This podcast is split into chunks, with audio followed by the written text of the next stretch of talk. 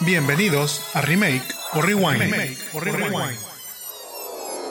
Hola, ¿qué tal a todos? Mi nombre es Jaime Garza y me acompaña. Mónica, tú. Y les damos la bienvenida a Remake o Rewind, en donde recomendamos películas y series, platicamos noticias no tan relevantes y recordamos películas con las que crecimos, las criticamos y luego pensamos actores que podrían hacer un remake hoy en día.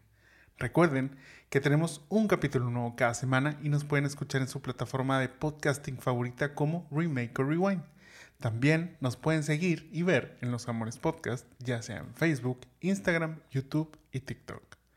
No olviden dejarnos un like y compartirnos si nos están viendo en Facebook o YouTube. Y si nos escuchan en alguna plataforma de podcasting, pónganle 5 estrellitas para poder llegar a más personas. Si ya hicieron todo esto, muchas, muchas gracias. Muchas gracias. Pasemos a las recomendaciones de la semana. Obviamente, todo sin spoilers.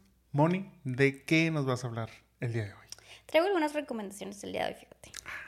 Empezando por Fair Play o Juego Limpio. Es una película que la verdad es que desde que salió el trailer sentí que pues me gancho uno en la vida Godín. Puede ser este, la película se trata de la vida Godín. Entonces, bueno, pues protagonizada por Phoebe Dynmer y Alden Enric. Fair Play trata de una pareja que está enamorada comprometida secretamente porque trabajan en la misma empresa, en finanzas. Y bueno, pues como cualquier otra persona, quiere crecer. Muy bien. Un día despiden a uno de los project managers y ella escucha el rumor de que él va a ser el que va a, pues, a, subir en, su... Al puesto. Ajá. Y, oh sorpresa, eh, la ascienden a ella. Y ahí la verdad es que cuando, es cuando empieza todo el drama. Es una película que está un poquito cruda, o sea, es como muy intensa, la verdad. Eh, pero creo que está bastante aterrizada a la vida real corporate cuando quieres subir a, al mundo laboral y al mundo laboral porque bueno pues precisamente ella sube y pues eh, luego es, es, un tema de finanzas luego dicen que hay los de finanzas. Nosotros no trabajamos en finanzas pero se rumora por las películas que es como un ambiente muy intenso y pues empieza como que bueno, que si la ascendieron por ser mujer, nada más por tener a alguien ahí, por sus capacidades o por otras cosas. Pero las dudas pues empiezan también de su misma pareja. Entonces la verdad es como, o sea, sí, llega un punto donde es como un poco como complicada y como muy intensa. Ok. Em, la película es como una bomba de tiempo. O sea, vas viendo así de que esto va a explotar en cualquier momento y no de la mejor manera. Em, no sé, o sea, te puedes identificar con ella, lo odias a él un rato y luego no, y lo entiendes a él, o sea, pasas por ese roller coaster de emociones. Creo que te mantiene en un suspenso. El final es como un poco raro, debo decir, o sea, como que dije, me pasé por todo esto para esto, pero también entiendes las cosas. Em, la verdad es que a mí me gustó mucho, o sea, como que creo que fue película rara intensa. Este, de esas que te gustan. De esas que me gustan a mí. Em, y bueno, pues es buena para ver y para no dejarse este, manipular por los amigos, eh, compañeros o novios tóxicos corporativos. Oigan, pues ahora como Mónica dice normalmente, yo esta no la vi. O sea, sí estaba contigo mientras la estabas viendo, pero la verdad es que en un momento yo vi el trailer o sea, incluso cuando tú me dijiste, creo de que quiero ver esta película, pero no sé si ya salió. Y yo te dije, ah, sí, claro, ya la vi anunciado, o sea, ya la vi, ya vi el tráiler de que ya había salido este, en Netflix. Y yo la vi y dije, ah, o sea, lo poquito que vi de ese tráiler dije, ok, o sea, creo que sí se ve como interesante la temática, así. Cinco minutos y checked out. O sea, la verdad es que sentí que este, no, no, no, no me, no me ganchó, o sea, incluso te dejé a ti viéndola, yo me fui a hacer otras cosas y luego, tipo, ya regresé y como que vi partes, eh, pedacitos de lo que mencionas, o sea, sí, como que sí había como esa parte, eh, pues, como cruda y, tipo, todo ese, ese rollo así como muy, pero, o sea, como dices, muy real, o sea, de cierta manera, pues sí, muy, muy real. Eh, pues les digo, fuera de eso yo no, no, no podría opinar nada más. O sea, creo mm, de lo que más o menos cuentas que sí es algo como dices que sucede totalmente, este, no solo en el ámbito de este, contabilidad y finanzas y todo eso. O sea, yo creo que, digo, a final de cuentas es un, pues si se quiere llamar este, pues ese pensamiento eh, machista también, en donde, bueno, pues esa pelea que siempre existe en donde si la mujer realmente este, merece estar en puestos en donde están los hombres o no, y si este, están o no por, por esa cuota de este, diversidad y luego todo ese tipo de cosas que siempre son cuestionamientos. O el hecho de decir, no, es que ascendió el hombre porque es hombre, o sea, pero yo, mujer, soy este, más capacitado, etc. Entonces, todo eso es un tema que está súper vigente ahorita, es este, muy, muy, este, muy visto y muy conocido en todo tipo de ámbitos este, laborales y no laborales también. O sea, vaya, esto creo que permea al mundo en general. Entonces, pues bueno, eh, creo que es interesante como que ver cómo se abordó esta, esta historia. Si les interesa y crean que esto puede ser algo que les pueda como que gustar y, llamar la atención ver, pues bueno, dense la, la, oportunidad de ver esta película en Netflix. Sí, la directora decía que eh, era como como tratar de cerrar ese ciclo que ella vivió, o sea, al parecer ella como que es una experiencia es una experiencia de ella, este, ella lo vivió y como que lo quiso plasmar y cerrar ese quiso ciclo hacer una de esa catarsis ahí a través de este juego limpio. Pero bueno. Pues sí, digo, o sea, creo que es muy válido este, lo que es y, al final de cuentas, pues vuelves ese aporte, o sea, está basado en algo que sucede, está basado en algo real, entonces, pues, es interesante también ver estos, este, distintas perspectivas de ver este, las cosas y de cómo eh, se sortea el, el, mundo laboral este, y estas dinámicas del power play, tipo toda, todas esas cosas. Juego limpio en Netflix. Otra recomendación es que la semana pasada, o esta semana, ya no me acuerdo, pues Disney cumplió 100 años. 100 años, sí. Eh, por ahí, pues, hasta en Instagram fue el trend de sube tu foto en Disney y todo eso, pero bueno, TikTok para... hubo toda ahí una dinámica también donde no entendí, tenían que como que hacer unas, seguir ciertas, este, como dinámicas o, re... o sea, bueno, tenían ahí como unas instrucciones en donde, por ejemplo, ibas a, al perfil de Disney, este, le dabas seguir, subías un video, tipo cosas así, y eso te iba dando eh, la opción de abrir como unos sobres digitales de tarjetitas. Tenías que coleccionar, eran creo que mm, seis personajes, este, una, una, seis, ocho personajes por ahí. El drama total es que habían completado todo, este, todos los retos, digamos, que, que les marcan, y no aparecía y no le salía la carta de Maribel, la de Encanto. O sea, ese era el drama. Digo, yo no sé si era fácil o no, pero, pero eso también fue parte del drama. Maribel, ¿qué está pasando? Sí, o sea, este, de pronto no, no quería parecer Maribel. Y sí, había mucha gente muy, muy frustrada y muy enojada que no podía como lograr completar la, la, colección, pero bueno, pues sí, esto fue parte de los festejos del 100 aniversario, que fue precisamente la semana pasada, si mal no recuerdo, creo que fue el miércoles, jueves. Sí, algo así. Este, pero, pero sí, bueno, entonces, aparte de este gran juego donde Maribel te, da una carta, sacaron un corto, Once Upon a Studio, eh, festejando como estos 100 años. La verdad es que es un corto súper bonito. O sea, a mí me gustó mucho. Juntaron a 543 personajes. Em, animados, personajes animados. Princesas, villanos, animales, príncipes, de todo un poco. Todos en sus Todas versiones. Las películas de los 100 años para acá de, Disney. En sus versiones, algunos se veían todavía como viejitos, otros se veían nuevos. O sea, como está padre. O sea, está padre porque respetaban cómo era la animación original de cada personaje. Incluso, bueno, digo, ya a lo mejor lo, lo mencionas ahorita, pero incluso las voces. Sí, esto está bien bonito. La verdad es que es un mix de personajes que al final, pues bueno, todos van a tomarse una foto. La, la foto, la foto grupal. la foto grupal.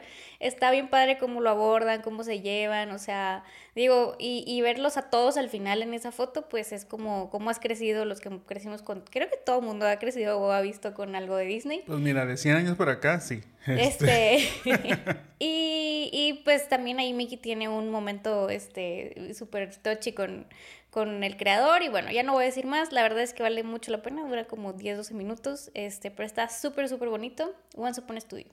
Sí, la verdad es que está muy padre, este, creo que es un bonito homenaje a todos estos personajes, incluso, bueno, o sea, Mónica lo, lo, da este, a entender, pero incluso al mismo Walt. Eh, no estoy seguro porque no hice ningún research para esto, porque esta fue la tarea de Mónica. Pero este, al inicio sale, yo estoy seguro que debe ser alguien muy significativo. O sea, son dos personas, o sea, están saliendo al inicio, están dentro de los estudios de, Disney y están saliendo, pues todos los trabajadores ya terminaron su turno y demás. Pero son dos los que son el foco central que cierran este, la puerta de los estudios. Es una chava joven, este, que, pues, digo, no sé realmente, les digo, su, su, labor, pero la otra persona es una persona ya mayor. Yo imagino que debe ser alguien de los que, pues, si no originalmente estuvo este, los 100 años, De los más de los que más tiempo llevan, llevan en los estudios y que, como dices, pues son de los más signi- significativos. De ahí, pues, empieza toda esta aventura en donde salen este, los personajes de los distintos cuadros, de las distintas, este, pues sí, ahora sí que de los distintos frames de, de animación.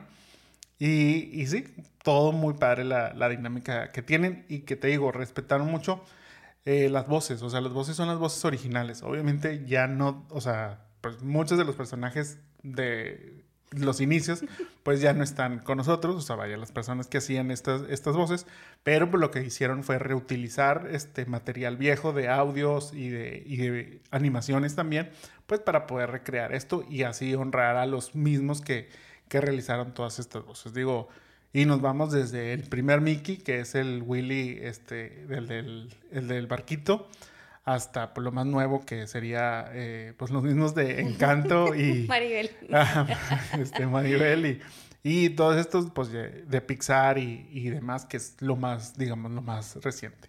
La verdad es que es muy bonito, o sea, creo que para nosotros, o sea, digo, yo sé, obviamente estamos hablando de, son 100 años, pero creo que una generación muy marcada por Disney somos nosotros de los, este, pues nacidos a finales de los 80, digamos, o, o niños de los 90 principalmente, en donde fue también ese boom de animación de Disney, en donde ya lo hemos hablado que pues, en su momento fueran, o sea, eran el referente número uno para todo lo que se hacía este, de- en cuanto a animación.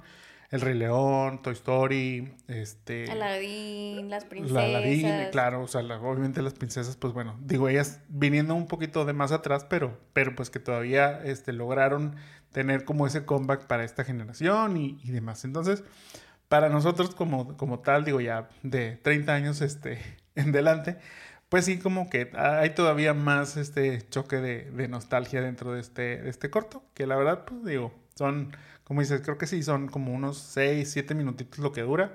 Está bastante padre y está bastante easy going para ver. Muy bonito. En Disney Plus. Bueno, Sí. y lo pueden ver como que creo que está en Pues, alguna otra cosa, pero pues, bueno, pues ahí en Disney Plus lo pueden ver. Claro. Y bueno, mi última recomendación es The Fall of the House of the Usher o La caída de la casa Usher y no precisamente el que va a ir al Super Bowl. No, para los que pensaban que esto podría ser un documental de el del artista del momento ahora con este su anuncio a participar en el medio tiempo del Super Bowl, no, no es ese Usher del que están hablando. Este no es, es una adaptación de un cuento de Edgar Allan Poe y fue adaptada por Mike Flanagan, de este director y creador del multiverso de Muy estas bueno. series y demás. Sí, y todas las de The Haunting of, of Hill House y tipo Doctor todas estas Sleep y bueno, todas estas que que... Hereditary también platicábamos de él un poquito la semana pasada cuando hacíamos este top 10 de las, bueno, top 30 era de, de las mejores películas de terror. Mike Flanagan es el creador de estas películas y series que sobre todo está haciendo también para Netflix, como te digo, todas estas de The Haunting. La verdad es que, bueno, esta serie trata de dos hermanos que hacen una dinastía familiar y una fortuna que empieza a caer cuando los herederos empiezan a morir uno tras otro.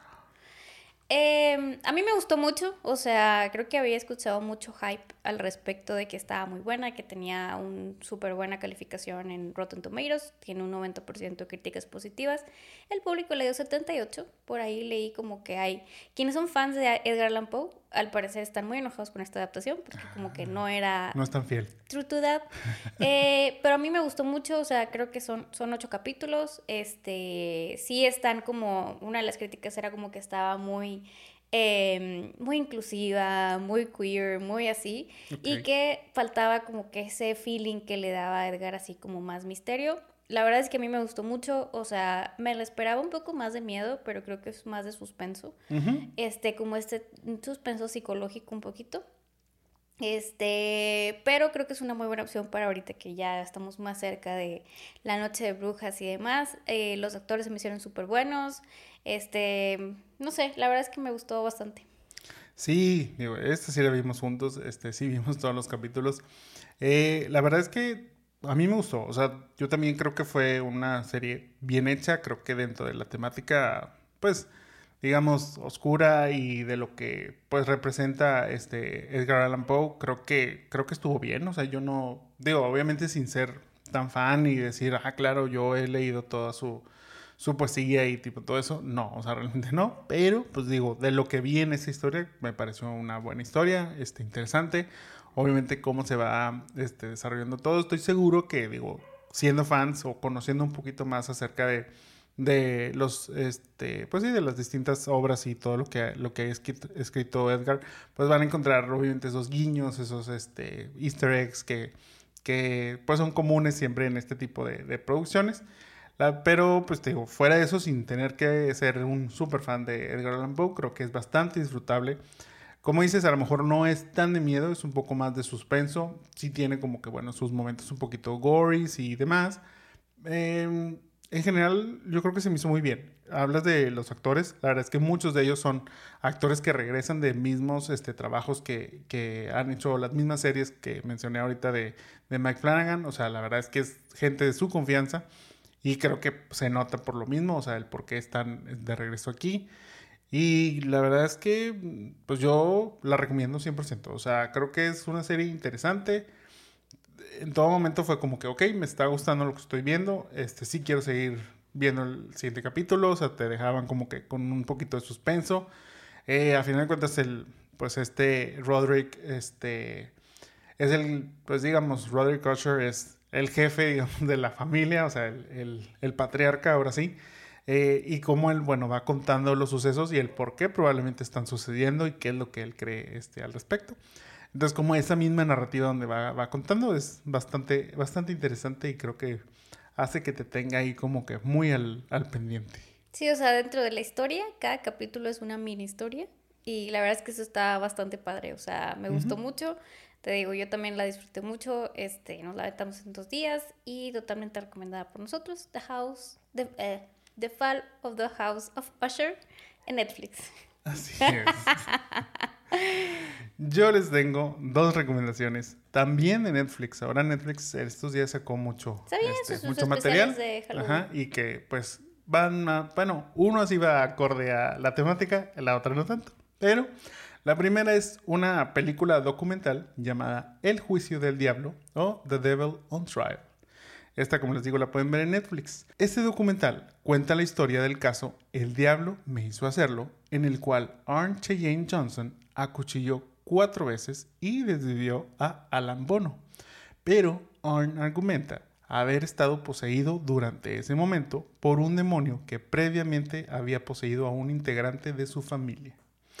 En esta historia, la cual es bastante particular, ya que ha sido el primer y único caso en Estados Unidos en donde el argumento de una posesión demoníaca ha sido usado como defensa.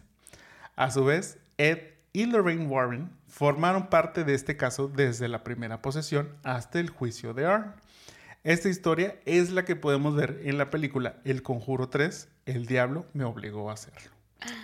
En este documental se cuentan con fotografías y grabaciones reales de los hechos sucedidos. Entonces como que eso le da todavía un pues un plus a la historia que estamos viendo porque se nos está contando, aunque obviamente hay este, recreaciones de los hechos, pues se tiene el sustento de las grabaciones en donde escuchamos, pues, bueno, primero es un, uno de los hijos de esta familia el que está poseído, entonces pues lo escuchamos hablar, lo escuchamos como que en esa, en esa dinámica, digamos, este, en donde se, pues sí, se vuelve, este, pues fuera de sí eh, y empieza a atacar a todos los miembros de la familia y demás.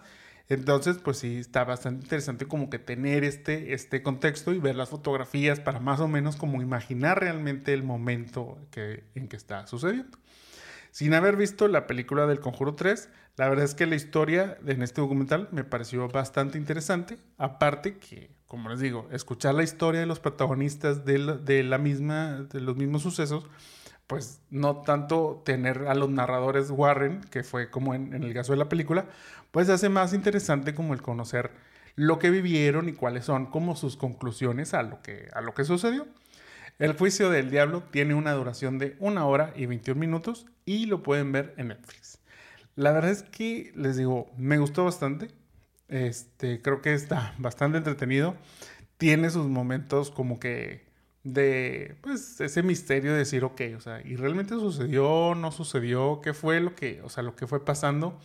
Hay cosas que te dejan pensando, hay cosas que dices, ok, pero ¿por qué ya no hablaron de este tema? O sea, hay de todo. Y la verdad es que hacer, o sea, creo que lo padre de esto es hacer tu conclusión al terminar de, de ver este documental, porque incluso los mismos participantes tienen diferentes puntos de vista acerca de todo lo que sucedió. Yo no vi este documental, pero Jaime me lo contó tal cual, se los está contando a ustedes. Este, yo creo que Netflix es muy bueno haciendo ese tipo de documentales. O sea, yo creo que se le da muy bien, como ese documentales de una hora y media, dos horas. Y como dices, como que si lo apoyan con esto, con fotitos y así, lo hace como más interesante. Mm, no sabía que era la, la historia del Conjuro 3. No hemos visto el Conjuro 3, oigan. Pero... No Pero pues, se veía bastante interesante y como dices, siento que son esas historias que siempre son como una leyenda, vaya, este, de que qué pasó o no pasó y pues ya cada quien tiene como su versión y también de sus creencias y demás, entonces yo creo que bastante recomendable para quienes son fans de estos documentales. Sí, como te digo, fue un, un hecho que pues, marcó un precedente, te digo, en Estados Unidos eh, comentaban en el mismo documental que ese argumento de, no, pues es que está poseído, ya lo habían utilizado en, en Gran Bretaña, o sea, en, en Inglaterra y tipo este, este país. Y había funcionado, creo que en tres, no, perdón, en dos de tres casos. Algo, algo así, como que sí, sí había, fue, o sea, fue como que, ok, sí está poseída la persona, no, no va a ser el culpable este, a este juicio, o sea, a lo que se le está enjuiciando. En este caso, bueno, pues te digo, fue un precedente, el, mismo abogado estaba muy eh, entusiasmado de formar parte de esto porque decía, o sea, él, eh, no sé si otro abogado este, tomaría esto como una defensa, pero él decía yo sí, porque siento que, que totalmente va a funcionar y demás. La verdad es que eso y luego, pues te digo, el tener la participación de los Warren, que conocemos mucho a través de estas películas del conjuro, pero aquí este, el que da las entrevistas es su nieto, este, entonces pues es interesante también como que ese punto de, ok, o sea, lo que estos Warren que hemos visto en las películas, qué tan son como lo que vemos en las películas o si son diferentes. Como te digo, hay diferentes puntos de vista ahí de los mismos implicados, entonces me parece una buena historia para, para conocer y como que para tener este contexto de este tipo de, posesiones este, demoníacas y, y, y, crímenes que pues, pueden estar relacionados a esto mismo. Otra recomendación que les tengo, esta sí no tiene nada que ver con terror, todo lo contrario, esto va a la comedia este, y algo más. Esta es la serie de Big Mouth, temporada 7 en Netflix. En esta séptima temporada, Nick, Andrew, Jesse y sus amigos de la secundaria Bridgestone están a punto de graduarse para pasar a prepa. Pero, como todo cambio en esta serie, pondrá a todos estos pubertos en situaciones bastante incómodas, pero bastante comunes para esa edad. ¿A poco ya son siete? Ya son siete temporadas. La verdad es que, mira, me ha sorprendido, pero, o sea, no tocó en, sus momentos, pero nunca había recomendado Big Mouth en, el podcast. Eh, tocó la temporada pasada, que sí era mientras estábamos este, grabando, pero no la, no sé por qué no la, no la incluí, como que entró algo, algo más y dije, bueno, que iba más relevante. Y la verdad es que, o sea, para mí esta es una de las mejores series animadas de los últimos años y que te digo, vale mucho la pena este recomendar. para mí, desde la temporada 1, esta forma irreverente en la que se ha abordado la pubertad, el cuerpo humano y el sexo, o sea, me ganchó totalmente. Y pues siendo capítulos de aproximadamente 30 minutos, pues la verdad es que cada que salió una nueva temporada me la devoraba inmediatamente y tú lo sabrás muy bien. La verdad es que creo que esta séptima temporada la fórmula no se ha gastado como podrías creer. O sea, yo sé que, que luego como que sí lo piensas y dices, bueno, pues que tanto le puedes dar vueltas a lo mismo. Sí, en la misma, o sea, es, una serie que eh, se burla mucho también de, de sí misma. O sea, incluso, digo, ha tenido sus, este, sus distintos conflictos fuera de, de la misma, porque, por ejemplo, muchos de los personajes, eh, ustedes sabrán que hubo un punto en donde empezaron muchas controversias sobre quiénes daban voces a ciertos personajes. Estoy hablando a personajes eh, de color, personajes con, este, pues una eh, lineaje latinos o este, de otro tipo que no fueron estadounidenses y que eran representados o eran este, interpretados por actores blancos. Entonces eso como que creó mucho choque este, en, este, en esta misma serie. Entonces sí hubo un punto en donde cambiaron a esos personajes y este, entraron nuevos, nuevos actores a darle voces y que representaran realmente pues, el tipo de personaje que estaban, que estaban realizando. La verdad digo, entre eso, obviamente han hecho referencia a eso durante la misma serie. En esta última temporada hacen referencia a cómo le han este, exprimido a más no poder esta etapa de estar en la, en la secundaria, cuando pues en realmente pues, la secundaria serían 3, 4 años. Este, y aquí es como que, no, pues ya llevamos 7 temporadas, entonces como que todo eso de que dice, ok, ya estiramos la liga lo más posible, ya tenemos que pasar ahora sí a, al siguiente nivel escolar, digamos así. Eh, en esta este, temporada, bueno, pues te digo, vemos como este proceso en donde ya van a pasar a la prepa, siguen teniendo los mismos problemas en cuanto a este, inseguridades, tipo su sexualidad, eh, la forma en la que, pues, decir, los personajes principales, Andrew y Nick, pues, cómo se acercan a las chicas, las chicas cómo reaccionan ante ellos, este, como que toda esta, esta parte. Y la temporada 8 ya está confirmada, pero va a ser la última de esta serie. Jaime ama esta serie. O sea, yo la veo pedazos y es, o sea, es como a mí, porque a mí no me... No le gusta. No me gusta. Pero Jaime la ama y aparte se ríe tipo out loud y así. Entonces, este, ahora que salió, Dije que otra vez estás viendo esto. este, pero sí, o sea, digo, por eso te preguntaba de que ya son siete, o sea, son un buen. Este, obviamente estira la liga en las secundarias porque ahí es donde pasan todas las situaciones que pueden explotar más. Digo, ya en la prepa también, pero creo que la secundaria es más como ese target que Sí, pues es que cuando em, es, es que justo. cuando empieza. Ajá, o sea, vaya, el contexto para quien no tenga idea de qué es esta, o sea, de qué trata en general esta serie, pues hagan de cuenta que son, o sea, empezamos con este, chicos de, niños de secundaria, niños, que estaban pasando por la pubertad, entonces empiezan a tener sus cambios hormonales, empiezan a tener este, todos estos mood swings, empiezan a tener estos deseos que antes no tenían, pero pues obviamente todo acompañado de unos monstruos que se llaman pues monstruos de la pubertad o de monstruos hormonales, o sea, hormone monsters, son, son algo, algo así. Entonces, pues tratan como que de hacer un poquito match con las personalidades de estos mismos personajes. Entonces, pues hay algunos personajes que tienen un monstruo muy, digamos, este... Despierto. Sí, muy despierto, mientras hay otros que sí están muy lentos, mientras hay otros que tienen muchos deseos de que vivas y experimentes tu sexualidad y todo eso. Y hay otros que es como que no, están súper perdidísimos y no son buenos, pero a la vez pues se agregan nuevos monstruos de diferentes emociones que son como la depresión, la ansiedad, tipo, todo este tipo de, de cosas. Entonces, pues bueno, se juega con esta, este, ahora sí que con todo este universo de sentimientos y, y, y, demás, o sea, y es lo que genera estas situaciones que la verdad terminan siendo bastante, bastante cómicas. La verdad creo que la, la temática, o sea, las situaciones están padres, o sea, como, como dices, cómo abordan todos estos temas y seguramente todos tenemos un demonio por ahí de la pubertad.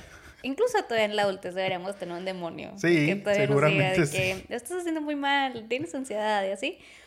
Pero bueno, pues la verdad es que creo que es una buena serie para quien le guste este tipo de series.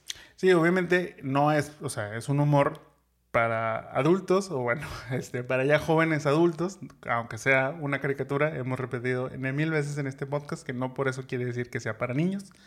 Este, pero pues, la verdad, digo, sí no es este tan eh, PG-13, o sea, sí son un poquito peladitos de pronto con, con ciertos que ellos podrían ser amigos o son amigos del caballo, de los Sí, sí, sí, totalmente. o sea, hagan de cuenta que es como ese concepto, o sea, ese contexto de que pues, son, son caricaturas, pues, te digo, para adultos, o sea, sin tener que llegar a, algo más, pero pues sí, es así como que, pues la temática. Y que obviamente digo, a lo mejor, este, quienes están pasando por lo mismo, no lo van a entender de la misma manera como para quienes ya pasamos por estas situaciones. Entonces es como que, ah, claro, o sea, me acuerdo de cuando yo viví esto, me acuerdo de estas situaciones y te sientes identificado. Que a final de cuentas, en teoría ese es el concepto. O sea, quien hace la voz del personaje este, principal, digamos, de la serie, que es Nick, pues es precisamente el actor Nick Kroll. Este actor, pues bueno, dice que basa un poco lo que él vivió en la infancia en este personaje, que por algo tiene el mismo nombre que él, pues para como que recontar esa, esa historia, obviamente, pues con un poquito de exageraciones y demás, pero pues la verdad te digo, son cosas que dices, claro, o sea, totalmente viví eso, totalmente lo veo este, como algo que sucede y le puede suceder a alguien más, entonces eso es lo que te digo, lo hace muy chistoso y esta forma como que irónica, sarcástica y este, en la que se abordan todas estas, estas temáticas, pues la hace bastante entretenida y bastante divertida. Pero bueno, de momento, este, les recomiendo, si no la han visto, pues para que la vean, es Big Mouth en Netflix. Son 10 capítulos por temporada, la verdad es que son cortitos. Y si ya la han estado siguiendo, pues no dejen de ver esta séptima temporada. Pasando a notas no tan relevantes de la semana. Oye, que gozar cada que un famoso decide sacar algún libro, porque, digo, autobiográfico principalmente, pero pues porque siempre esto significa chismecito. Esta pasada semana, bueno, han andado en distintas entrevistas Jada Pinkett Smith promocionando su libro Worthy y también Britney Spears ha estado sacando algunas notas promocionando The Woman in Me. Por el lado de Jada, pues bueno, ella sigue pateando al pobre de Will Smith, ahora revelando que llevan tres años separados. Más el divorcio no es una opción, eso sí, o sea... Solamente están separados. Echándole pues obviamente más sal a la herida, a lo que fue ya este, la reacción que tuvo Will Smith en los Oscars, porque entonces es donde dices, bueno, ¿por qué fue esa reacción de tirarle la cachetada a Chris Rock? Sí, pues todo esto, pues no, este, porque incluso ella misma lo dice, y dice, yo no entendí por qué él se paró y gritó que el no, o sea, que no mencionar el nombre de su esposa. Y ella se quedó así como, ¿su esposa? O sea, ¿de qué están hablando? O sea, estamos separados. la verdad es que, pobre Will.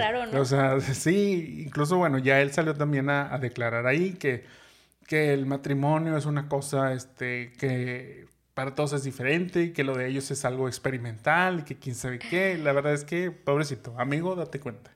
Yo creo que sí. Yo no, fíjate que no vi tantas entrevistas, solamente que ya estaban separados y que, o sea, como que ya era de que ya llevamos bastante tiempo, pero como quiera fui a los Oscars con él y pues bueno, pero pues sí, a, a Willy ha llovido desde la cachetada que le Sí, o sea, al final de cuentas, digo, te digo, el pobrecito y arrastrado ha sido él. O sea, la verdad es que este, fuera de, de ella y lo que, lo que está diciendo aquí, sí, o sea, cancelado y y ninguneado, te digo, precisamente por ello. O sea, es como que, oye, te defendió y luego todavía lo estás pateando y pateando.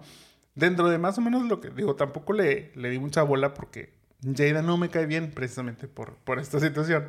Pero dije, ok, o sea, vamos a ver más o menos qué, qué fue. Lo, o sea, dentro de lo que ha dicho, o sea, fue esto, que llevan ya los tres años separados, viviendo sus vidas de manera este, separada. Pero pues Will dice, no, yo siempre voy a estar para apoyarla y no sé qué. Entonces, por eso ahí está, ahí de metido ahí en esto del lanzamiento del libro y que va y le aplaude y que quién sabe qué más hace. Bueno, ese es uno. El dos es que está la parte en donde ella sigue, sigue clavada en su pareja pasada, que fue Tupac, que bueno, pues él fue asesinado en este drama de raperos y todo eso, pero ella sigue diciendo que este, él, o sea, que él era el amor de su vida. Sí, o sea, es Tupac y como 20 escalones abajo, Will Smith. O sea, entonces es ese punto de, oye, pues ya, pobrecito Will, o sea, déjale ganar una. O sea, ah, no, o sea, es que sigue mencionando Tupac para todos, o sea, tipo, toda esta parte. Entonces, pues sí, la verdad es que, te digo, sí está gacho. O sea, yo creo que, este, lo que sea de cada quien, digo, también creo que Will, bueno, ha de tener sus, sus cosas. Han hablado precisamente de que ella no le interesaba la fama como le interesaba a Will, pero pues que fue como que, bueno, pues aquí ando contigo, ¿verdad? O sea, ahí te, te pongo la atención y este, si tú quieres pues llegar a ser un, actor muy famoso y reconocido en todos lados, pues bueno, pues ahí, ahí te, te sigo la corriente. Pero pues es como que, oye, ¿qué tipo de pareja realmente? Y es la parte donde yo no entiendo por qué también Will la sigue defendiendo tanto. O sea, yo creo que es más como ya para no querer quedar payaso, pero pues payasísimo está quedando. Amigo, date cuenta. Totalmente. Pero bueno, por otro lado está Britney Spears y su libro que sale este próximo 24 de octubre. Pero se ha revelado que dentro de este libro, Britney habla sobre haber estado embarazada de Justin Timberlake, pero decidieron no tener a este bebé. Britney nos cuenta que principalmente Justin le dijo que eran muy jóvenes para tener un hijo y Britney, pensando que tendría una larga y duradera relación con Justin, pues pensó que más adelante tendría la oportunidad de tener esa familia que ella tanto deseaba. ¿Tú crees que ahora sí van a, vayan a cancelar a Justin? Pues mira, sí le sigue. Porque ya, o sea, ya se, la, se, ha librado de varias. Sí, se salvó de varias y luego incluso, este, y esto me recordó mucho y a lo mejor mm, lo pensaste o a lo mejor no, pero y aquí lo vas a, lo vas a ver. Me recordó mucho la serie, la temporada pasada de The Morning Show, en donde precisamente había quien iba a sacar un libro en donde iban a, revelar secretos de Alex Levy, tipo y todo eso. Pero cómo existe ese aviso previo. Que hay como un aviso previo de, oye, voy a sacar un libro en donde voy a hablar de ti. En este caso creo que lo que hacen es, por decir, si fue un capítulo en donde se habló de esa persona, el capítulo se le envía a esa persona para que lo lea y pues como que para que diga, o sea, es como pedir permiso sin pedir permiso. Es, avisar. Sí, o sea, es avisar, esto va a pasar, o sea... Para que estés preparado. Y para que, pues, obviamente, en caso de que tú así lo, lo quieras, pues prepares alguna estrategia, todo esto. Entonces, es aquí donde sigue llamando la atención este supuesto reencuentro que hubo ahora con este, pues Justin y NSYNC, o sea, el, resto del, grupo. En donde te digo, vuelves a esa parte en donde lo habrá hecho, será una estrategia que fue como que para que la gente fue como se emocionara y no le diera tanta relevancia a esta, a esta noticia, a esta revelación. Pero es que este tipo de cosas siento que no lo puedes salvar, o sea, Em, yo creo que este tema específicamente, o sea, yo me acuerdo en su está momento. Bueno, ¿eh? Está bueno el chismecito aquí. Sí, o sea, deja tú todo lo más que escribió. O sea, pobrecita Britney, o sea, digo, ya hemos visto bastante de, de su vida y a mí la verdad es que sí me da cosita como que o sea, cómo la ha manejado todo el mundo y ahorita los TikToks que se eso, o sea, es como que pobrecita está perdida. ¿Quién sabe en qué lucidez escribió el libro? Pero yo me acuerdo mucho, ¿te acuerdas de la serie que tenían? De, bueno, el The Diary of Britney Spears en, MTV. Y me acuerdo cuando, pues fue cuando andaba con él. Y me acuerdo Justin Timberlake lavando las vasijas en casa de Britney, diciendo que yo soy el mejor novio. y tipo y todos de que no manches, ser el mejor novio. O sea, entonces como que vivir esa relación y luego los dos vestidos de denim y así, o sea, siento que fue como, eran las estrellas del pop, o sea, en su momento, o sea, si esto fue cierto y demás, o sea, yo creo que este sí ya va a ser algo muy malo para Justin. O sea, pues porque... es que cambia todo, o sea, cambia todo, todo, todo. O sea, vienen de cuentas, haciendo este, esta eh, recopilación de datos dentro de la línea del tiempo, pues bueno, en su momento siempre se creyó que Britney fue la que engañó que el Crimea River, o sea, el Crimea River y que Britney con el, con el coreógrafo y así. Pero aún así creo que todavía escuché que dijo sí, o sea, eh, que había sido algo más, o sea, pero no se, no, no se compara con esto. O sea... Sí, no, o sea, por eso te digo, o sea, es como que se nos pintó una, una historia en donde Britney era la mala y ahorita las cosas están cambiando. O sea, es como, o sea, Britney dijo, no, hombre, ¿saben qué? Aquí voy con todo y me vale. O sea, y yo siento que, que esa es la parte. Realmente no sé qué tanto vaya a repercutir, como dices, en, en la cuestión de Justin, si vaya a haber algo más dentro del libro o si esto sea como lo más pesado. Digo, esto es bastante pesado. Si todavía hay algo más pesado, porque obviamente se van a guardar, ¿no? Y, se van a guardar lo mero bueno. O sea, porque pues, lo que quieren es que la gente compre. Entonces. Mi hermana Tita, ella, ella me dijo de que yo quiero el libro de Britney. Y le dije, ¿es, en serio que, sí, sí lo quiero? O sea, entonces. Para que pues, nos cuente. Tita, por favor, compras y nos cuentas a ver qué, qué menciones hubo para poder. Que anda con el pendiente que va a salir. Digo, o sea, entonces te digo, volviendo a ese punto, o sea, si hay más y no solo de él, o sea, pues, de quién más, de quién más puede salir. De hecho, vi una entrevista de Cristina Aguilera con este uno de los Jimmys, no me acuerdo cuál de los dos era, pero justo le decía, oye, Britney va a sacar un libro, ¿crees que vas a estar en él? Y ella solo se reía porque volvemos a, ellos ya saben si van a salir o no, pero no pueden decir. Lo único que hacía es que se reía y decía, yo espero que salgas más tú que yo.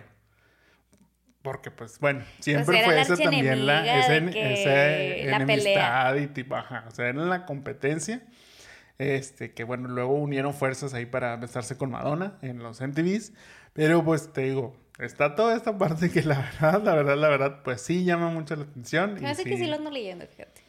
Sí, se ve que, que puede estar. Hay que buscar. El, el, audiobook está narrado por Michelle Williams. Lo voy a, lo voy a hacer. Es que yo soy fan de los audiobooks. Sí, sí, sí. Antes leía mucho, ahora ya no, pero ahora soy fan de los audiobooks y lo voy a hacer. Este... Sí, o sea, Michelle Williams, que es, bueno, que fue ahí la de Dawson's Creek y la ex de este, Heath Ledger. La verdad es que creo que, pues en ese sentido, agarraron un buen profile para, para narrar este, este, contar este libro.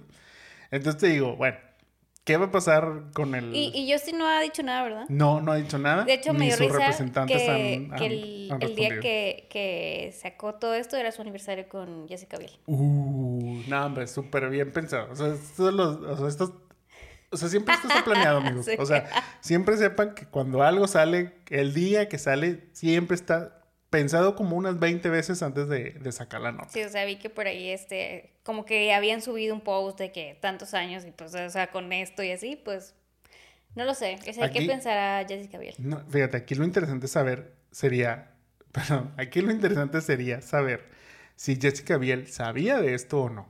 O sea, porque pues luego son esas cosas que se vuelven deal breakers en una relación y dices, ok, o sea, ¿cómo no conocía esto de ti? ¿Cómo no me contaste esta parte? O sea, o a lo mejor lo tuve que decir ya que llegó el capítulo.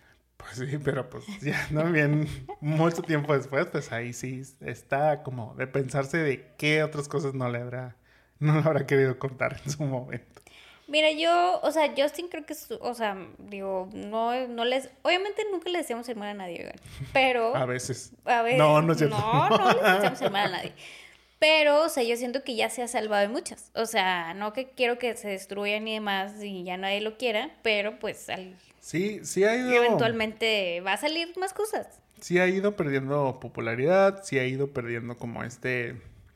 Pues digamos, este cheque en blanco, este, este, crédito, precisamente, este crédito de decir, ok, o sea, no, no pasa nada, hizo esto, bueno, se le perdona, pero por esto, o sea, ya se le está gastando ese crédito que Los trolls ya no lo van a salvar se ve difícil que, que, que, lo puedan salvar, te digo.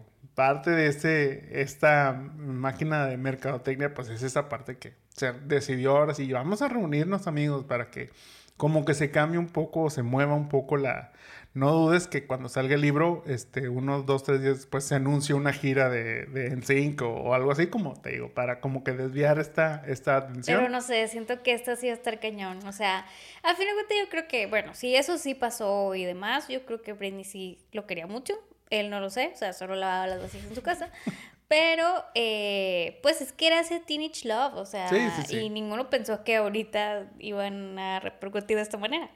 Sí, le digo, la verdad, o sea, te digo, ella misma declara que, que sí, o sea, es que ella pensaba que Justin era la pareja con la que iba a vivir para toda su vida, entonces por eso esa, ella también tomó esta decisión de, de, bueno, pues abortar y así decir, no, pues es que en un futuro yo estoy convencida que, que voy a seguir con esta persona, entonces va a haber otra oportunidad para tener este, este hijo.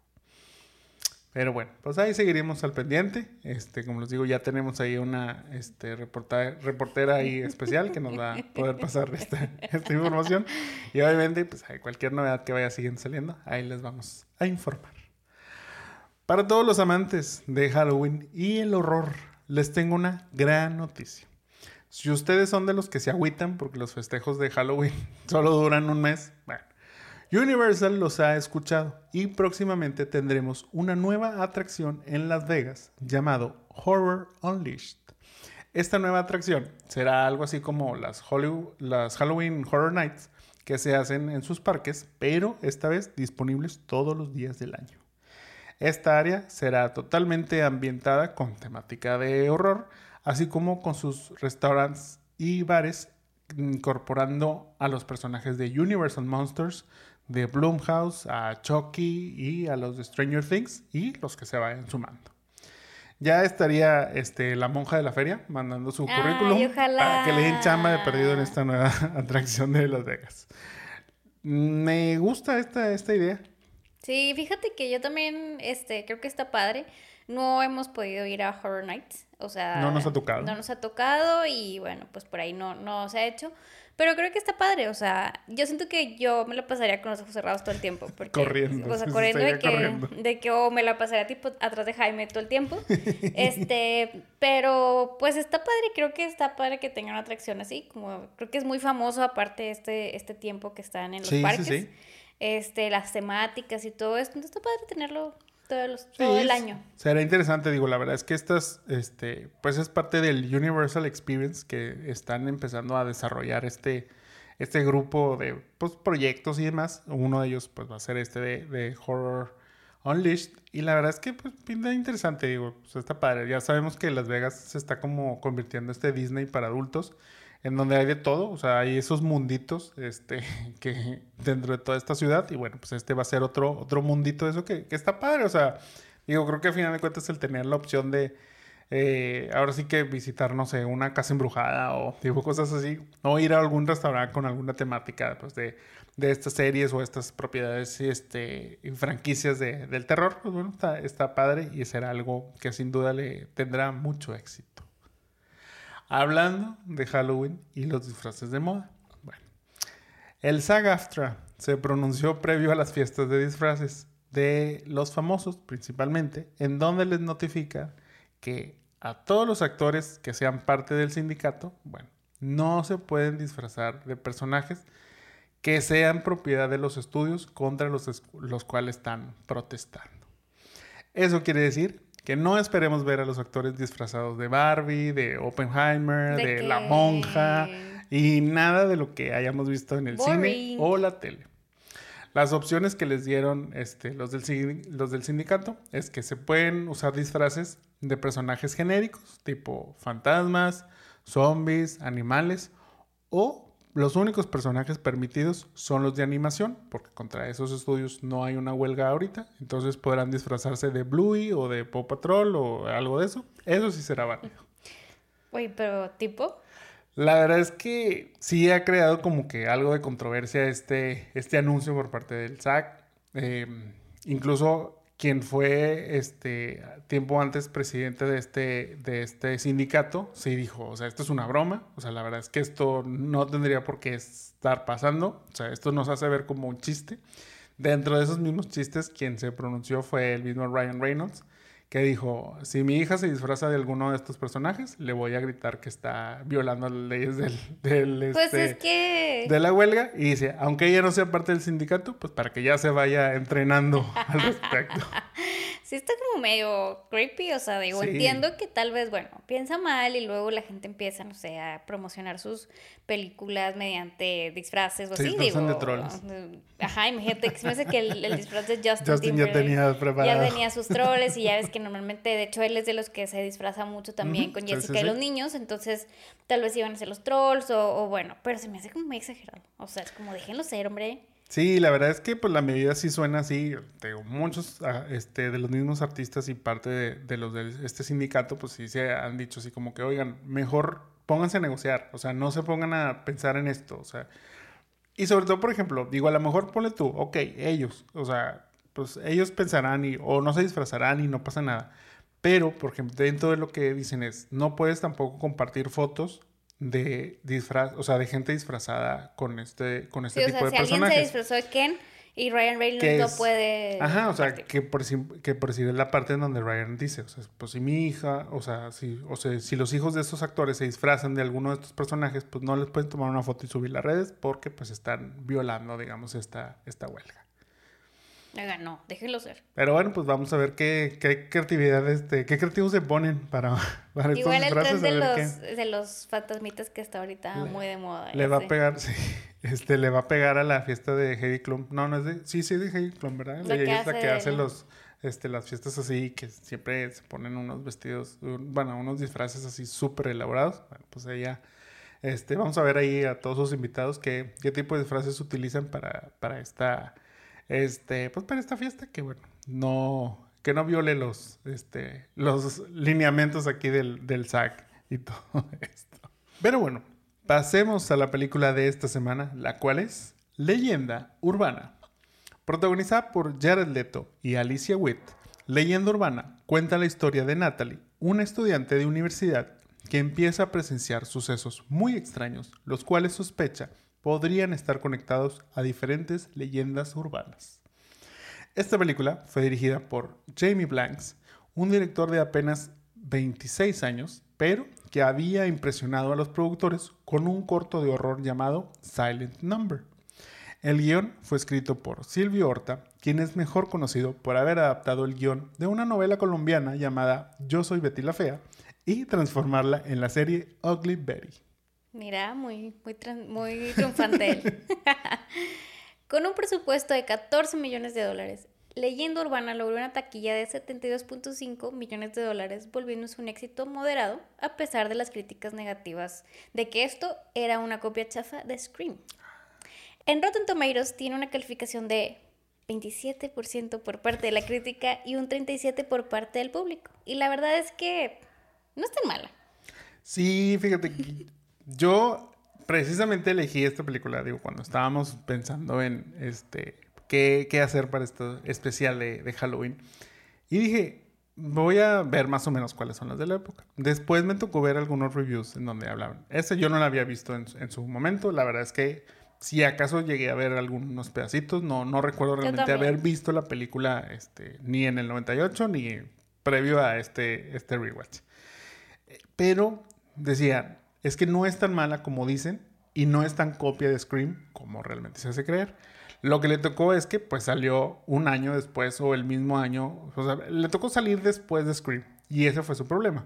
Su problema fue que salió después de Scream, salió pues después de una película en donde jóvenes están como que relatando las reglas del juego, que en este caso las reglas de este juego son leyendas urbanas. Este, en Scream pues eran las reglas de las, películas y tipo todo esto. Entonces pues de ahí fue como que empezaron a decir, no, pues se están copiando, es lo mismo. La verdad es que creo que tiene su mérito este, esta historia. Me parece que dentro de, sí es original, yo no vería que es como una copia. Digo, no es, o sea, Scream no fue la primera película que este, hizo un, pues digamos, un asesino que fuera parte del grupo, como lo puede ser en esta, en esta parte. O sea, no, o sea, este del este asesino enmascarado, pues bueno, ya lo veníamos viendo de muchas películas atrás. El tener jóvenes dentro de la misma película, pues también no era exclusivo de Scream. Entonces, yo creo que injustamente se le calificó de esa manera a esta película. Ya viéndola y eso, la verdad es que es una película típica para poder ver este, en, Halloween o bueno, cuando quieran, pero entra dentro de este rubro de películas que podrías ver este, durante el mes de octubre y tipo de terror y miedo y suspenso y, y toda esa parte. La disfruté, o sea, yo la disfruté. Creo que está interesante como esta exploración a la misma temática de la leyenda urbana, que la verdad creo que la aplicaron muy bien, este, y que luego me recordó de otras cosas que ahorita les, les platico.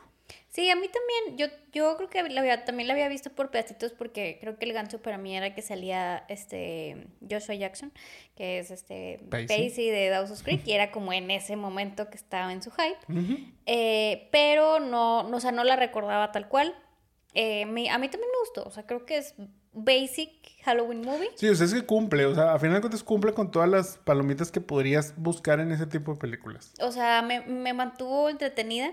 Por eso digo, un 27 es muy bajo, creo yo. Este, creo que las historias me sonaba un poquito más como a Destino Final y algo así. O sea, más que Scream, que yo no le encontré como el. O sea, sí hay como relación, pero fue como que nunca pensé de que, ah, esto es como Scream. Sí, sí. Eh, era como más destino final o esas cosas, pero la verdad es que creo que me entretuvo bastante, o sea, era como esa, este, qué va a pasar y quién es y demás, o sea, que es entretenido, entonces yo creo que la juzgaron bastante mal, yo, yo sí la recomendaría, fíjate.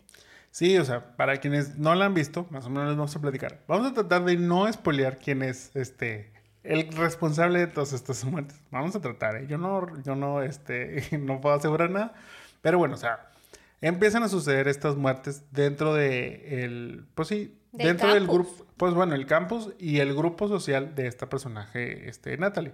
O sea, y empieza ella como que a conectar que las cosas que están sucediendo están basadas en diferentes leyendas urbanas. Al inicio muere una este, una chica que como que al parecer no hay una relación directa con, con, ella, pero poco a poco vamos viendo que no es cierto, que ella está ocultando algo, que es lo que pues bueno, al final conecta todos estos, estos hechos este, de lo que sucede.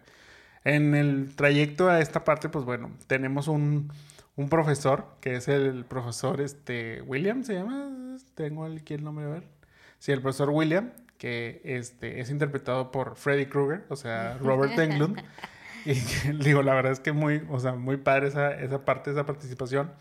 Eh, entonces, bueno, te digo, este profesor, precisamente su clase es hablar de estas leyendas urbanas. Entonces, empieza ahí como que la sospecha de quién podría ser este, este asesino, porque, bueno, pues si en una clase hay un experto de estas leyendas urbanas, pues quién mejor que él para poder este, estar realizando estos actos.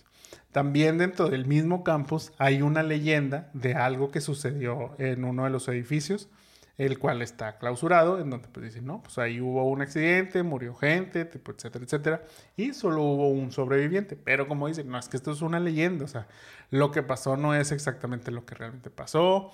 Incluso, bueno, el personaje Jared Leto, que es como el que se encarga de hacer el, periódico de, la escuela, él dice, no, así no fueron los hechos. Este, la, la realidad es que la historia sucedió así y así está.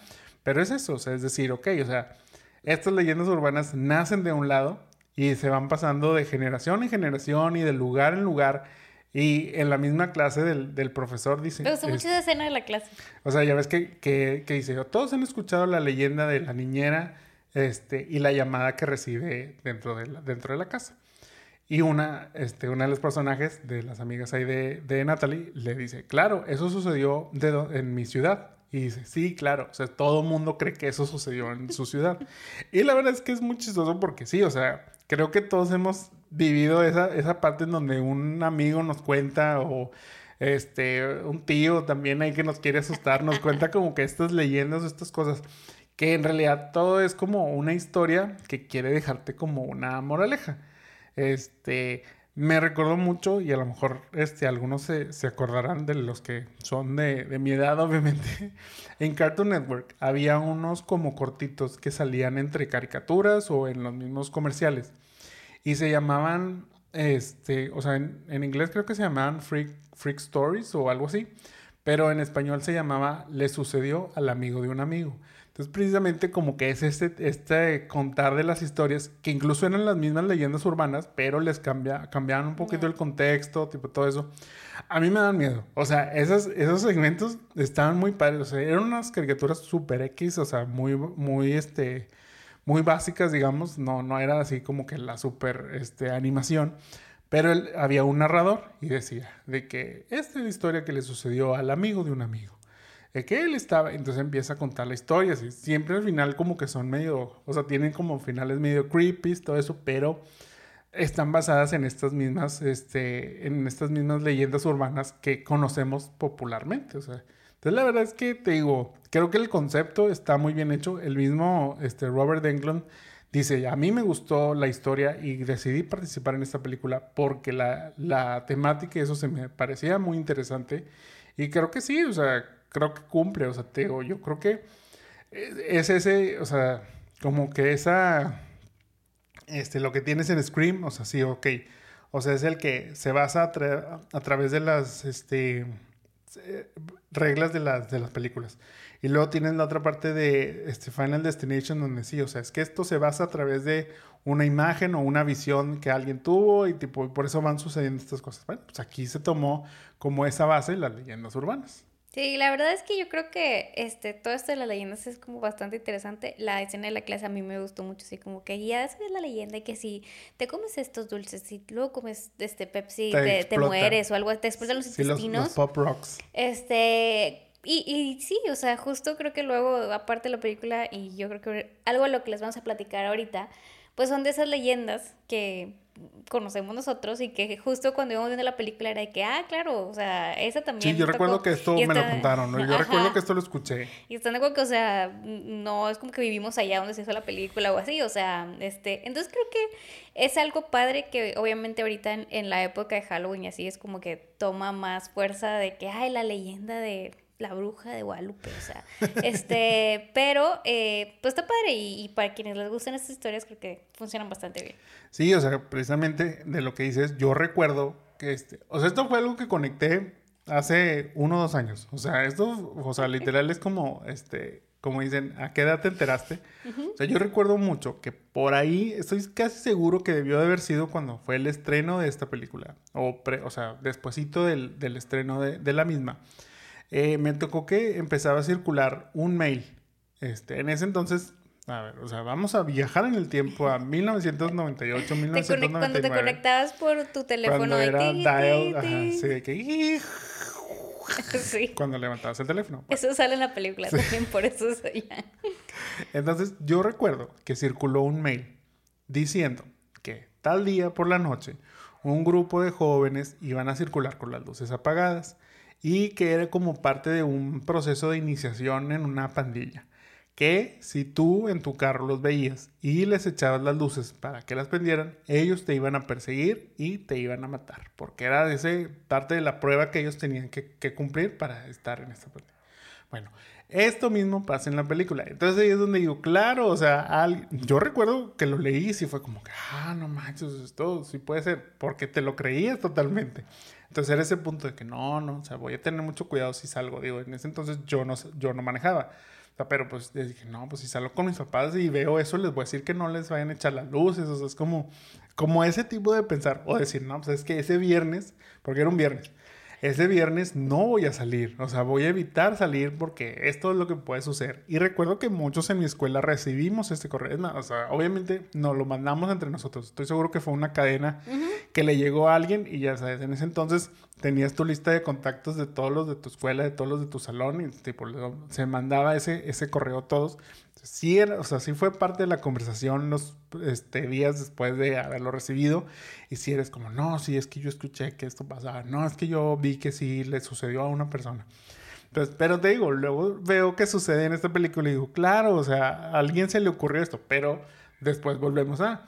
En esta película esas cosas suceden porque ya venían de mucho tiempo atrás, ya existían estas leyendas urbanas. Entonces solo es como el recicle, que obviamente hoy en día se ha ido modernizando estas cosas y luego es como la, este, pues todas estas cadenas de si no compartes esta, esta, este, esta cadena o así. siete años de mala suerte. O, te van a cobrar el WhatsApp y tipo, esas cosas que a la, a la mera hora se, digo, son parte de estas creencias o estas leyendas urbanas que como que alguien nos contó y alguien se termina creyendo y es como todo, toda esa, esta parte.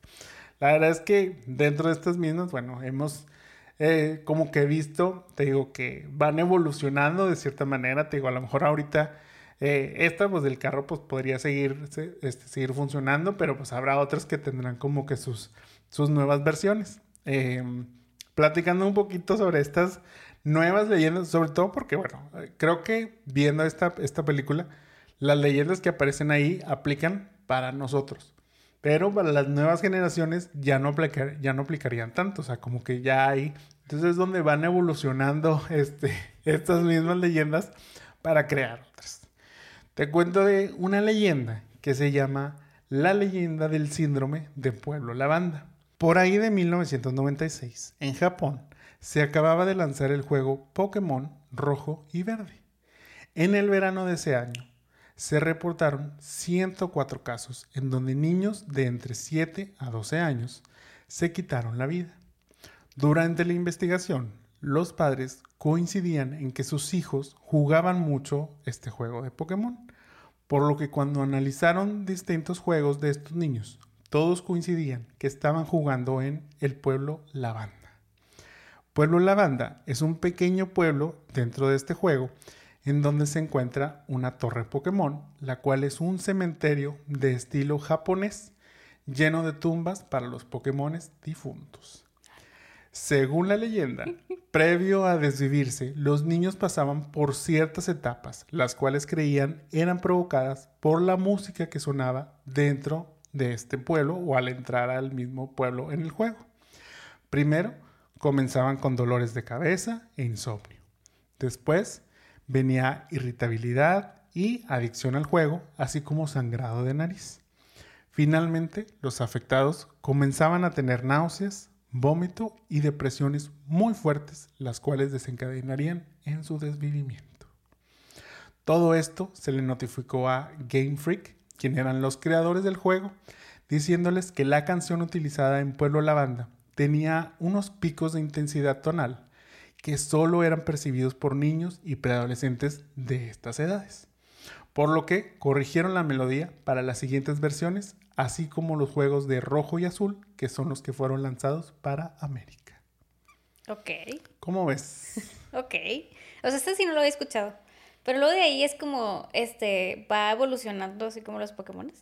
Y es como, luego seguramente salió otra y quizá te aparece el Pokémon y algo así. o sea, de ahí nacen. Digo, dentro de estas mismas leyendas se desprende la de que este Pokémon tiene referencias satánicas ah, y todo eso. Entonces, eso también es la parte. Pero sí, o sea, te digo, imagínate la, pues, la psicosis que esto pudo haber creado. Digo, creo que es, o sea, lo que, por ejemplo, también otra de las que recuerdo es que te producía epilepsia ver la caricatura. Sí. O sea, dicen que había un capítulo que, que en Japón, donde precisamente primero se había lanzado ese capítulo, muchos niños sufrieron de epilepsia al verlo.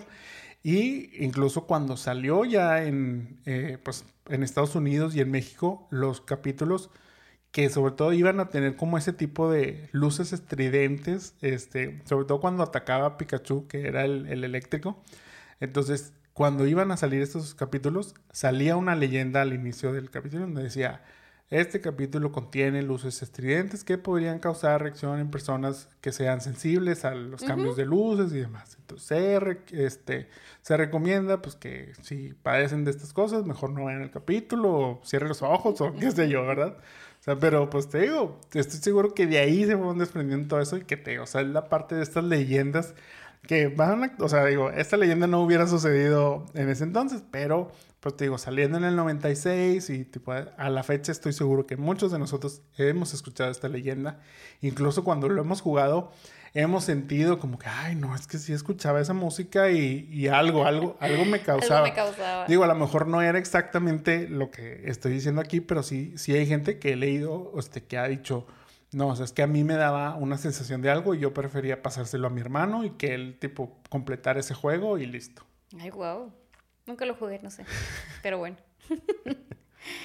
Seguramente también has escuchado la leyenda de Bienvenido al mundo del SIDA o el de las agujas con SIDA en el cine. Uy, sí, sí, sí. Estas comenzaron por ahí a inicios de los noventas, cuando el VIH comenzaba a ser una noticia, cobró muchas vidas y obviamente había sumamente mala desinformación. Sí, totalmente.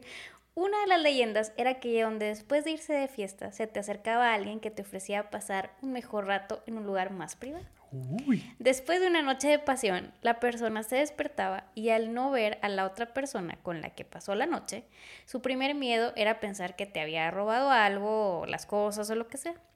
Al ver que no es el caso, se dirigen al baño, donde verían un mensaje en el espejo, normalmente escrito con labial y casi siempre era rojo. Bienvenido al mundo del SIDA. Eso era como que muy... Sí, esto, o sea, esto totalmente la recuerdo mucho, igual, o sea, como dices, de esa época de los noventa y tantos, este, incluso, bueno, a lo mejor yo creo que, pues, o sea, no, tal vez no les, no la vi tan chico, pero yo recuerdo que incluso hasta había un capítulo de este, Mujer Casos de la Vida Real. Mujer Casos de la Vida Real era bien drama en ese sentido. Para los que no entiendan, es como lo equivalente a la Rosa de Guadalupe hoy en día. Pero creepy. O sea, ahora que ya estás grande, te das cuenta que era muy creepy. Sí, realmente sí, sí tienen historias así como bien, este, bien densas, o sea, sí. Y yo recuerdo, estoy casi seguro que hubo un capítulo de eso en donde sucedía tal cual esta parte. Y era labial rojo. La otra variante es de la de las agujas en los asientos del cine, que según alguien contagiado de VIH dejaba agujas o jeringas con sangre infectada para que cuando alguien se sentara en el asiento, aprovechando el oscurito del cine, se picaran con la aguja y se contagiara. Sí, esto, esto yo me acuerdo que hasta mi mamá me lo contó. O sea, mi mamá sí fue la que, la que me dijo, oye, precisamente, recibí un correo en donde dice, o sea, te, te, platicaban esto. Entonces decía, siempre que vayas a ir al cine, este, pasa la mano así como que, o con algo así como limpia el asiento, así como que. Sí, mi mamá también me lo dijo. O sea, no funciona así, pero, o sea, sí era así como que, o sea, había esta, esta psicosis, ¿verdad? O sea, que como dices, parte de la desinformación que había sobre, sobre el contagio de esta, de esta enfermedad, pues hacía que estas leyendas urbanas tomaran todavía más, más peso.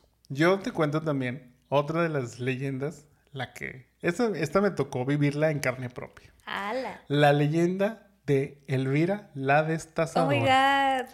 En 1994, cuando los Tiny Toons estaban de moda, así como los tazos, que para quienes no tengan idea de qué son estos, bueno, los Tiny Toons son como la nueva generación de los Looney Tunes y los tazos son unos circulitos de plástico, los cuales pues tenían imágenes de estos personajes.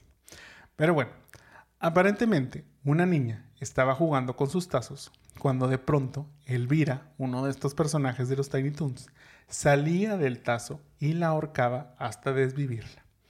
Algo así como lo que hacía en la caricatura, que era, bueno, pues abrazaba y apretaba tan fuerte a las mascotas que todas terminaban este, huyendo de ella. Yo recuerdo que cuando me enteré de esta leyenda fue por mi papá. Mi papá me había dicho que había salido la nota en el periódico El Norte. O sea, eso para mí hacía que pues lo que estaba siendo publicado ahí, pues es que sí era real. real. O sea, entonces esto es una noticia porque estaba en un periódico. No tiene mis tazos, este, ni los quemé como al parecer muchos, muchos lo hicieron. Pero sí fue algo que como que sí me, me, me dio ondita. O sea, yo recuerdo que incluso vi la nota, o sea, mi papá me enseñó, el- o me dijo, está en el periódico, aquí salió, yo lo leí, y fue como que, ok, o sea, o sea, vuelvo a, o sea, existió la nota en un periódico impreso, entonces, de, que no es de chismes, no era el sol, no era el extra, o sea, entonces sí era así como que, ok, o sea, esto sí sucede o sí podría suceder. Justamente en esa semana hubo una kermés cerca de mi casa. En ese entonces la monja no era la que bailaba sobre un ¿Qué? juego, ni, ni no, no, no, no. Pero había de esos juegos en donde eh, participabas para ganar diferentes premios. Ya era así como de reventar globos o de las canicas, tipo eso. En alguno de esos, no recuerdo cuál, pero me gané un premio, el cual era elegir un cuadro de los que tenían. Dentro de los diferentes cuadros, se me ocurrió elegir uno de los Tiny Toons. O sea, a mí me gustaban mucho en ese entonces y te digo, era la moda por los tazos y todo eso. Entonces, bueno, pues dije, ok, este, voy, a, voy a elegir este cuarto. Pero cuando llegué a mi casa, la verdad es que ya era, no- o sea, ya era noche y todo. Pues decidí mejor como dejar el cuarto, de- dejar el cuadro fuera de mi cuarto, pues así como sordeadamente, ¿verdad? No, no pasa nada, ahí, ahí luego lo subo, luego lo, lo agarro. Ya estando dormido, mi papá entró a mi cuarto con el cuadro. Obviamente me desperté y fijé que no me daba miedo, pero apenas se fue, me levanté y puse el cuadro boca abajo. Dije, no, hombre, no se fuera a salir aquí los Tiny Toons si me quieren este, hacer algo. Pero sí, esto yo recuerdo que, que también fue así como muy sonado. Y te digo, sobre todo lo que me, me llamaba mucho la atención, que lo, lo repite mucho, pues es que salió en el norte. O sea, es como. Era como ¿por bien qué? verídico. Sí, o sea, ¿por qué hacen eso? O sea, ¿por, por, por qué quieren asustar a los niños de esta manera? Yo sé que también tiene mucho que ver con lo que decía de este Pokémon es satánico y todo eso. O sea, como que era ese hate a este tipo de cosas Diferentes. eh, diferentes o así, que no les voy a echar la culpa, pero la iglesia tenía mucho que ver. O sea, la iglesia era mucho, y justamente en, es- en las iglesias y así en ciertas comunidades, lo que hacían era juntar estas cosas y quemarlas y así porque eran el diablo. Sí, antes era como muy así. Oye, pero mira, aquí tenemos un, un gran ejemplo de las leyendas. O sea, yo también tengo una leyenda, o bueno, sabía una leyenda de Elvira. O sea, a ti Elvira era como Ah, es acá que, de o sea, tú tienes otra versión. Claro, o sea, Elvira se aparecía en el baño de mi escuela pública. Ah, O sea, porque allá andaba Elvira, allá en San Nicolás. ok. Este, como que era muy así, Elvira, porque luego también Muy se raza, aparecía o sea, muy- muy racilla y se aparecía en otra parte. gente. Entonces yo me acuerdo que el baño del- de, de la escuela era como que si gritabas tres veces Elvira, te iba a salir por ahí, se abría la puerta y te salía. manga. Ok. O sea, entonces te digo, hay como leyendas de Elvira. Es más, estoy segura que si en Google pones leyendas de Elvira de Tiny Toons, te salen más de las que estamos contando. Oye, no lo dudaría, o sea, la verdad, digo, esta, por ejemplo, yo no, no, no me la sé. No sé por qué, estoy tratando de pensar. No recuerdo que en mi escuela se haya hablado de esta, de esta es que no leyenda. llegó, era ya San Nicolás nada más. No, pero, o sea, de la, de la original, o de la que salió en el norte. Este, de esta, la, Elvira la destazadora. Pues sobre todo era eso, o sea, el logo era, era esa broma de decir, sí, es que Elvira destazó a la otra niña. ja, ja, ja. Referencia a los tazos, que le quitaba los tazos según. Es que era eso, que le robaba los tazos y luego que aparte la ahorcaba. O sea, la verdad es que sí estaba bastante creepy y a la vez ingeniosa la, la historia. Entonces acá nada más te parecía en el baño, pero supongo que ya con eso te daba Ah, miedo. pues sí, yo, yo creo que, yo creo que sí. sí. Oye, otra leyenda que estoy segura de que deberíamos de poner aquí si alguien tiene una foto en la banquita de Ronald McDonald. Yo tengo una. Ah, Tengo varios, de hecho. O sea, abrazada de Ronald, aparte. Uy. Pero bueno, esta no tiene un año en específico. Pero igual por ahí de los noventas, en McDonald's normalmente había una banquita, la cual tenía, pues, era la banquita y estaba Ronald sentado con una pena cruzada y un bracito así. Sí, sí, sí. Normalmente lo que hacía la gente era sentarse en dicha banquita y tomarse una foto con Ronald. Básico. Yo tengo la mía, si la- aquí la tengo, Jaime se la va a poner aquí. Tal fue el caso de dos tipos que caminando en la noche llegaron a un McDonald's donde había esta banquita. Uno de ellos decidió sentarse para que el otro le tomara una foto. Normal, o sea, lo que harías Sí, sí, sí. cuando ves esa.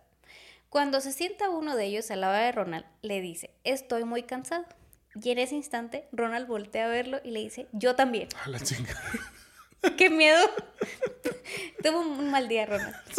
La persona que estaba sentada sufrió de un infarto, mientras que quien tomó la foto pudo contar la historia a la gente de la ambulancia que llegó a dicho lugar, pero después de eso cayó en estado de coma. Ajá. Es que sí, fíjate, o sea, eso que dices es básico de las leyendas urbanas. Siempre debe de haber, o sea, en todo tipo de leyendas, siempre debe haber el que sobrevive para Claro, contar la claro. historia, pero luego ya de ahí no se sabe nada más de él.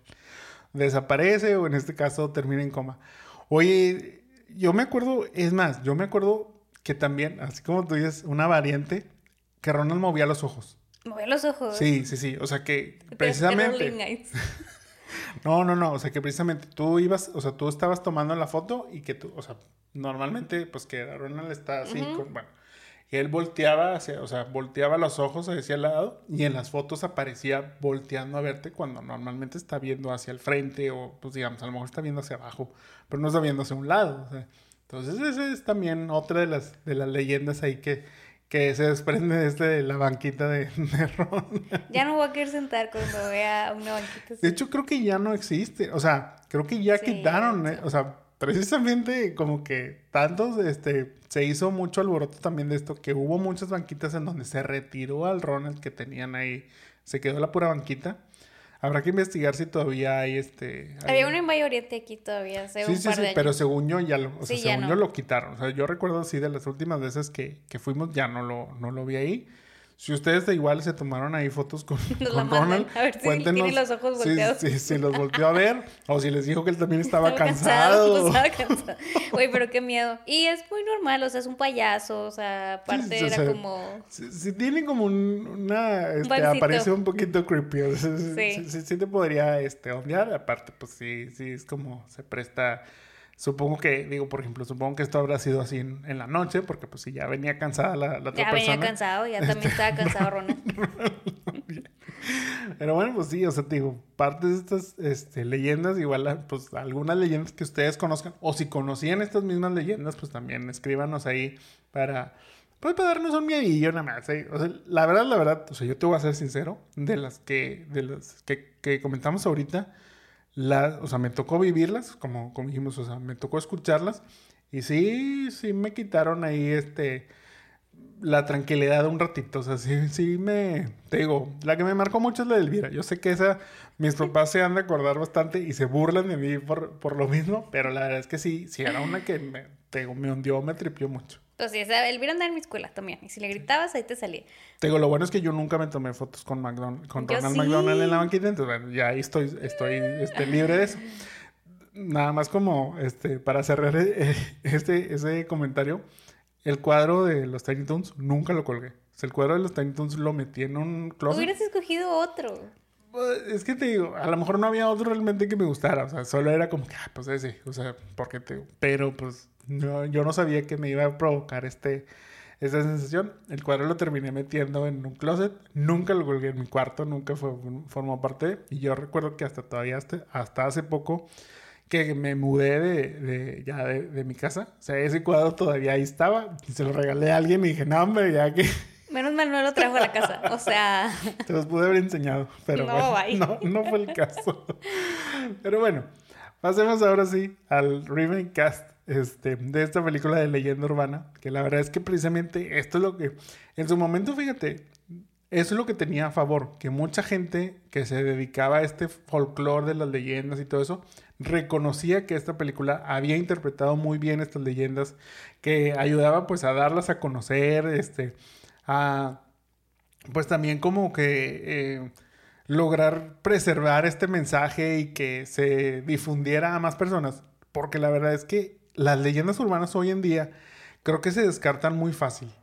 O sea, sobre todo por el internet. O sea, es como que pues ya al final, si me empiezan a contar acerca de, de, las luces o el de lo que sea, pues lo googleo y ya me van a salir ahí. Es falso. O sea, no lo creas, es falso. Entonces, pues ya hoy en día es más difícil como caer en estas, en estas leyendas obviamente empiezan a evolucionar, este, así como, como los Pokémon en Pueblo de la Banda. Este, no, pues empiezan a evolucionar. O el en San Nicolás. Y empiezan los, las creepypastas y esto que es bueno, por lo que ahora como que las nuevas eh, generaciones este, escriben estas historias que de ahí es donde sale el Slenderman y luego creo, hace poquito incluso salió una película, se me olvidó el nombre porque siempre lo traigo ahí, pero no, pero, o sea, de pronto han empezado a hacer películas basadas en estas este, historias creadas en, en, la creepypasta y todo esto que, que crean para, pues, precisamente como que una versión moderna de las mismas leyendas urbanas. Pues ahí es la forma como que crear nuevas, este, nuevas historias de miedo, pero sobre todo siempre son como que, como te digo, como que buscando dar una moraleja. O sea, que, pues, por decir, en el caso de el de las, de las luces, pues es que, que, no salgas de noche, que no andes muy noche en las, en las calles. El de, la, el de la, llamada de la niñera, pues era que cuides a tus hijos, este, todo eso. En el caso aquí de las de este, Elvira, pues no sé, yo creo que no compres tazos y no comas papitas. ¿Y el de Ronald cuál sería? O sea, no, no comas hamburguesas, sí. Seguramente se le ocurrió al, este, al rey de, de Burger King, perdón, se le ocurrió al rey de Burger King este, hacer, esa, esa para darle una mala publicidad a Ronald. Pero bueno, pasándote ahora sí al remake cast para el personaje del profesor William Wexler, que como mencioné es interpretado por Robert Englund, a quien conocemos como el personaje de Freddy Krueger. ¿A quién tienes tú para este personaje? Tengo a Liv Schreiber o Cottonware y The Scream. O es este también el de el de Wolverine. Es, Tiene ese vibe. Se me, se me, oigan, no, me, no vayan, no vayan, no me hagan caso. Este, yo para este personaje, fíjate, lo único que sí digo, o sea, que como que pensando aquí en esta, es que falta ese como actor reconocido de una película de, miedo. O sea, digo, a lo mejor aquí Liv, este, pues podría, pues de Scream, pero no, no lo relacionas como que, ah, claro, o sea, él siempre fue este personaje que, me, como en este caso, pues bueno, Freddy siempre ha sido este Robert Englund y, y toda esa parte.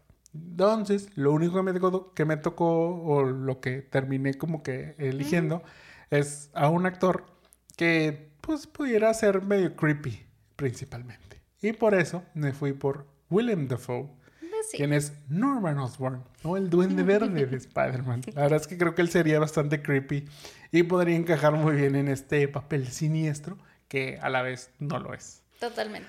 Ahora el personaje de Reese Wilson, quien es eh, interpretado por Loretta Divine y es la policía dentro del campus.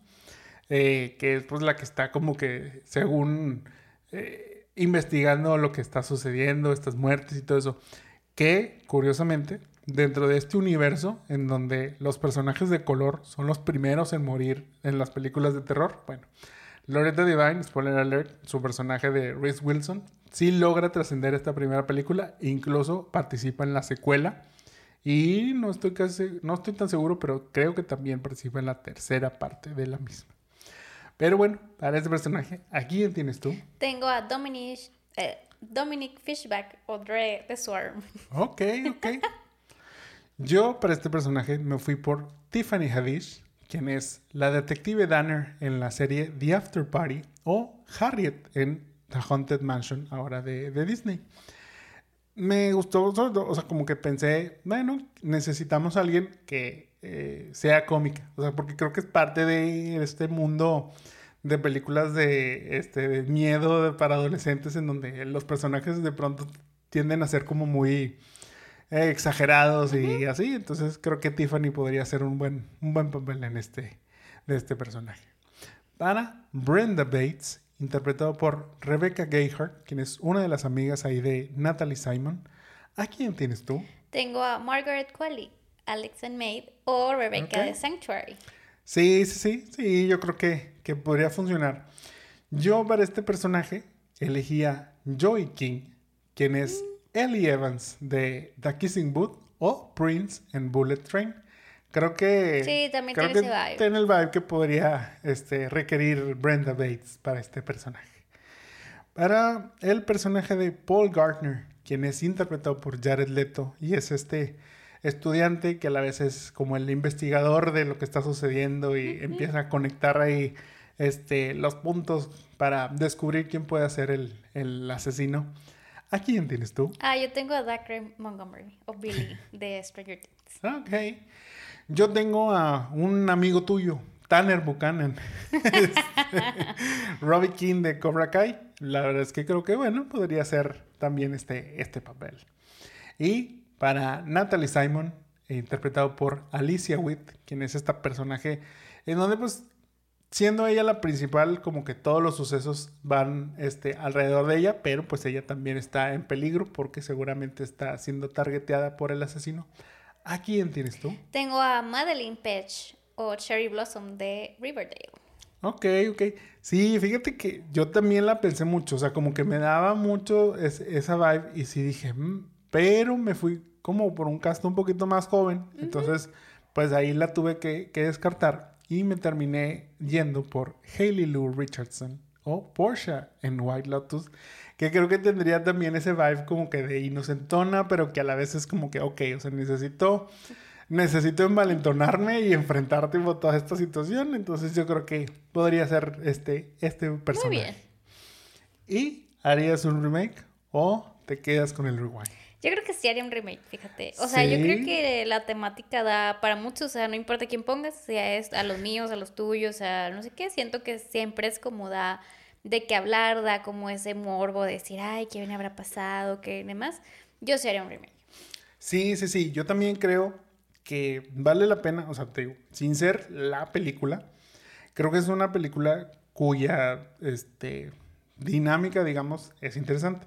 Volvemos a pues ya hoy en día a lo mejor estas leyendas urbanas no son tan vigentes. O bueno, incluso utilizando las mismas leyendas, se podrían como que, este, pues ahora sí que revigorizar, ¿verdad? Y ponerse de moda nuevamente y demás. Podríamos hacer un mix, este, a lo mejor que, este, pues va a estar difícil que quieran los de McDonald's aceptar ahí, este, prestar a su personaje para estas leyendas. Pero, pues te digo, creo que se podría mezclar con leyendas nuevas este, y leyendas, pues ya más, más antiguas para poder hacer como este remake. Te digo, yo también creo que sí, valdría la pena un, remake. Que, te digo, estas películas son como bien clásicas en el sentido de que te las, o sea, las pones, las disfrutas y no tiene que ser la película, ni tampoco esperas las super actuaciones, ni, ni nada de eso. Entonces, sí valdría bastante la pena. Yo también creo que sí. Hemos llegado al final de este capítulo, pero antes de despedirnos, ¿vieron leyendas urbanas? ¿Habían escuchado sobre las leyendas que les platicamos? ¿O tienen algunas otras? Las mismas que aparecen en la película o cuáles otras tienen que digan, oye, yo he escuchado esto, este, que sucedió en mi ciudad, a lo mejor alguien más va a decir, no, también sucedió en la mía y también sucedió en la mía. O sea, la verdad es que eso es lo que son, a final de cuentas, estas leyendas urbanas, son puros cuentos ahí que hacernos ahí, pasar un ratillo ahí de, miedo. Recuerden que pueden dejarnos todos sus comentarios en cualquiera de nuestras redes de los jamones podcast, ya sea en Facebook, YouTube, Instagram y TikTok. La próxima semana no tendremos capítulo, entonces para que estén avisados. Por lo tanto, este ya fue nuestro último capítulo del año escuchar. del especial de Halloween. O sea, ya eh, próximamente ya volveremos con la programación habitual. Pueden escuchar todos los capítulos de Halloween. Se los pueden chutar nuevamente. Estos y los del año pasado. También. Muchas gracias a todos por escucharnos. Esperamos hayan disfrutado del capítulo. No olviden dejarnos un like y compartirnos. También escríbanos sobre qué películas les gustaría que revisitemos o lo que sea que nos quieran contar y recomendar. Con todo gusto los leemos. Esto fue Remake Rewind. Mi nombre es Jaime Garza. Yo soy Mónica Antú. Nos vemos y escuchamos en la próxima. Bye. Bye bye.